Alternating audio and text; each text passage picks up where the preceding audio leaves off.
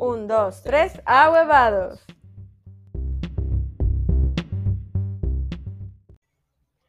Hola, hola, hola, ¿qué tal? Hola, hola, ¿cómo están mis streamer amigos? Gente linda, gente preciosa, gente bella. Por aquí ya estamos arrancando, empezando desde cero otra vez. A veces toda la vida nos golpea y tenemos que volver a arrancar desde cero, pero siempre se puede. ¿Verdad, Tami?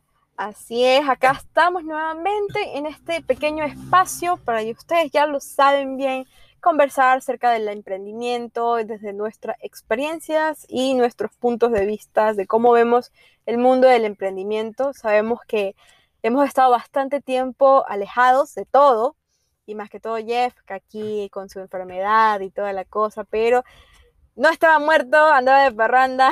en el hospital. En el hospital. Bueno, chicos, yo les quería comentar, ¿no? Que qué hacer. Este poca es. ¿Qué pasa con esos emprendedores que no tienen un seguro, que están viviendo del día al día para, para, para, para luchar y salir adelante? No cuenta con un seguro privado, un, un, seguro público, perdón, yo soy medio retrasado. bueno. Exactamente, entonces este capítulo justamente lo queríamos hacer especial para esa parte de mm, lo que no se habla dentro del mundo del emprendimiento. Que es muy difícil, además. la salud. O sea, ¿cómo carajos tú haces mientras estás tratando de sacar tu emprendimiento a flote? Que el casi el 80% de tus ingresos van para la recompra de producto, el servicio, pagar los, todo lo que tengas que pagar. Todo lo que tengas que hacer, pagar, porque de eso vives, mantienes tu negocio, tu familia, tu familia y todo. Y llega un quebranto en tu salud y te quedas en blanco y no sabes qué hacer. Por lo menos lo hablo por mi caso. Me quedé en blanco, no sabía qué hacer, no sabía a quién acudir, literalmente, gracias a Dios mi mamá y yo hemos tenido por ahí unos ahorros y hemos tenido que de esos ahorros eh, pagar toda mi medicación, los tratamientos y todo ese tipo de cosas pero hay personas que no lo tienen. Claro, exactamente, hay personas que ni siquiera tienen un ahorro y justamente de todo eso queremos conversarles hoy día, porque nadie piensa que te vas a enfermar cuando estás emprendiendo. Es más, creo que le rezas a todos los santos que no te enfermes. De hecho, yo era uno de esos porque yo tengo una condición médica y yo a veces cuando salía con ella les decía, uy, ñañita, no sabes, yo estoy rezando para que... A veces también la atracción que hacemos de no decir no quiero enfermarme, no quiero enfermarme y te sales enfermando. Exactamente. Mala energía, ¿no es cierto? Todo, todo juega un papel súper importante en este momento de lo que son las enfermedades. Y peor aún con lo que estamos viviendo, con lo del COVID, que uno ya ni sabe en qué momento se puede infectar, aunque tenga los mil y un cuidados encima. Así que por eso les damos esta recomendación, que por favor use mascarillas, salga de su casa cuando tenga que salir, no frecuente lugares que tengan mucha, mucha gente, eh, mantenga su distancia. Mantenga su distancia, use alcohol, doble mascarilla si va a algún lugar muy concurrido. Si a usted no le importa su vida, eh, a la persona que la va a contagiar sí le importa su vida, así que por favor, por respeto a nuestro entorno, haga. Exactamente. no seamos un poquito, a veces somos un poquito desconsiderados y, y no tenemos empatías por los demás. Exactamente. Pero volviendo al tema de lo de los emprendedores, quitando un poco la pauta comercial, es tras que le rezas a todos los santos para que tú no te enfermes, porque ojo, el estrés que mantienes pensando en este mes no voy a tener dinero para pagar la renta, o este mes no sé qué voy a hacer para pagar, eh, el, no sé, la luz, el agua, o no, chuta, no he vendido nada, no me va a alcanzar para comprar comida. Te quedas en, rojo, o sea, literalmente no sabes qué hacer. Ese estrés también te enferma. Y yo sé que los emprendedores vivimos con las mil y un recetas naturales para subirnos un poco las defensas, que la, agüita del monte tal, que si el mentolcito, que es lo que más económico nos sale comprar. Señores, yo no creía en la medicina natural y ahorita soy con un recetario natural.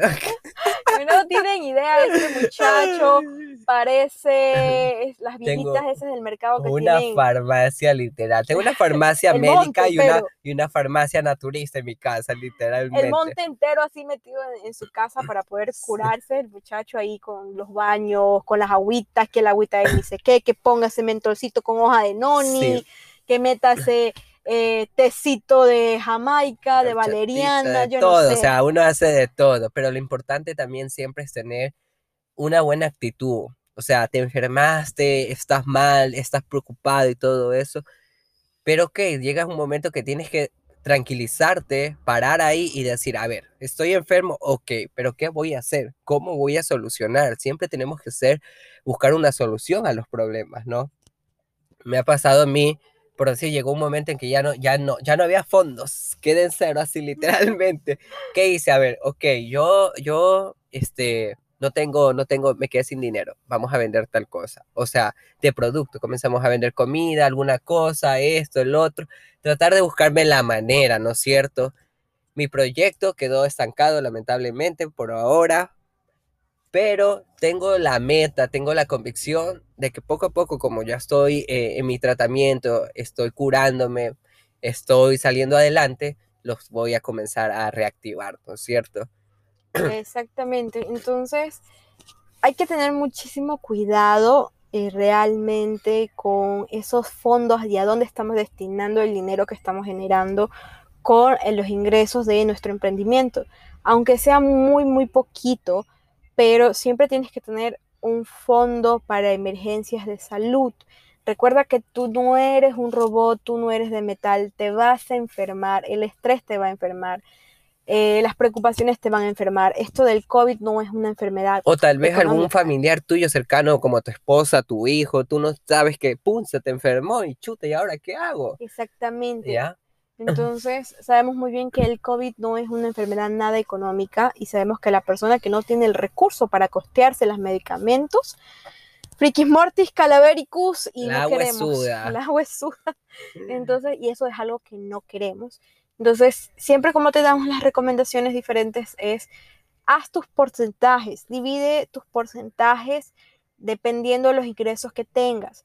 Siempre deja mínimo un 10% de un fondo salvavidas de todos tus ingresos, de los ingresos que vayas recibiendo dentro del mes. Siempre deja un 10% como fondo Es salvavidas. como el, el chanchito, así que uno, ya, ay, me gané 10 dólares y coge y mete 2 dólares el chanchito. Eso sí. Exactamente.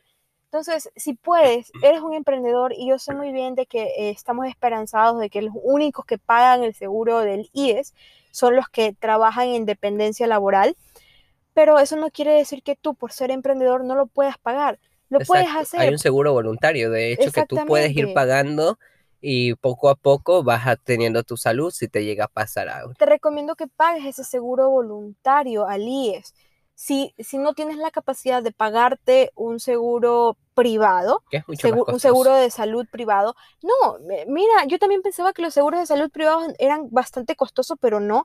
Ahorita me he acercado más eh, con Seguro Santa Cruz, que bueno, he podido conversar un poquito más porque este, hemos estado ahí en unas conversaciones de, de sus redes sociales y cosas así. Y me daba cuenta que es más bien la desinformación que hay sobre la cultura de seguros Ah, mira tú, de que, no eh, sabía. ajá, de que la gente tiene un estigma de que los seguros son costosos. Pero depende también, porque yo por decir en mi caso tuve dos problemas con dos seguros médicos. Bueno, claro, también que depende del Sí. tipo de enfermedades, porque bueno, tu, tu enfermedad ya es una enfermedad, eh, Crónica. se podría decir, pero es una enfermedad, eh, no me recuerdo cómo es el término, pero es una enfermedad de que eh, no se, es incurable, Ajá, una es enfermedad incurable, incurable, entonces en ese tipo de, de seguros sí ya creo que se aplica a otros porcentajes y otras cosas así. No te podría explicar porque no estoy empapada en ese tema, pero si tienes la Pero oportunidad, consulten, averigüen, Exacto. investiguen para que no los coja, o sea, así como que en roja, fríos, eh, los eventos que tengan así y puedan tener una solución. Uno siempre debe estar precavido. Tal vez a veces nuestra cultura no nos enseña a ser precavidos, nuestra sociedad, ya, tratamos de vivir el día a día, pero es muy bueno comenzar a adoptar esta cultura de tener una prevención. Exactamente, entonces es mantenernos precavidos. Ya sabemos que esto del COVID nos agarró con los calzones abajo, literalmente. Entonces es actual comenzar a, en la actualidad, a ver la cultura de los seguros. O sea, tenemos la oportunidad de que yo sé de que hay muchísimos problemas con el seguro social, el IES no es la como que chuta, eh, el mejor hospital El del mejor mundo, sistema que pueda ajá, haber, el por mejor decir, sistema exacto de salud, pero por lo menos tienes el respaldo de que si te da algún tipo de enfermedad grave, te pueden internar y no te va a costar. Exactamente, en mi caso un me pasó, respaldo, sí. exactamente, porque, por ejemplo, aquí Jeff es el vivo ejemplo que él estuvo mucho tiempo hospitalizado. Sí, yo estuve, pero como tenía relación de dependencia, les juro que uno queda así como que tranquilo. O sea, llegó un momento de mi enfermedad que me recaía hace varios años y yo como tenía ese respaldo, les juro que yo me curé enseguida, o sea, dos, tres meses, yo ya estaba bueno, pero ahorita por decir que me agarró sin seguro, yo me quedé así como que, ay, y uno va alargando y, y va este, también afectando más su salud, porque yo los primeros síntomas, ah, me tomé la agüita, me, me, me compré una pastillita y ¡pum! Seguía, ¿no es cierto? Exactamente. Entonces, lo que ustedes no saben es que Jeff eh, hace ya un par de años estuvo internado como alrededor de casi tres meses en el hospital por su misma enfermedad, su condición. Entonces, tener el seguro del IES le permitió pues que se cubriera absolutamente todo lo que fue su hospitalización, los tratamientos que no fueron nada económicos. Son Los demasiado caros. exámenes que le tienen que hacer a Jeff son demasiado invasivos y muy costosos Sí, es verdad. y que en ese momento pues tuvo la gran oportunidad de estar, eh, estar dentro del IES que le cubrió todo eso, pero en la actualidad le ha costado mucho más porque obviamente no está con ningún tipo de seguro, lo cual sí recomendamos que ustedes mismos eh, inviertan en ese seguro voluntario, que créanme que uno en, la, eh, en este momento que tiene salud dice, ay no, ¿para qué voy a estar Es pagando verdad, es verdad, es verdad. Porque tiene salud.